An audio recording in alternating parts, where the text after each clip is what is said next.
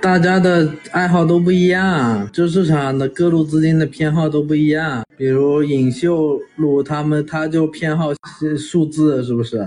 有一些人他们偏好，他们做做消息啥的，他们就很喜欢要。那我没事干，给这帮人送钱干嘛呢？我那又不傻，这帮人都是有消息的。你去玩药，不就是给这帮有消息的人送钱吗？等人家拉拉个两倍之后，是不是再跟你讲这东西有多么多么好？再去就不是给送钱吗？那我宁愿踏空也我也不愿意去送钱呀。他们这种玩药的人都不是名牌博弈，都是一些有消息的人。那你跟这帮人玩有啥好玩的呢？人家可以给你编故事啊，因为你根本就不懂这些要东西，人家可以给你编说这个东西有多么多么好，那你信还是不信呢？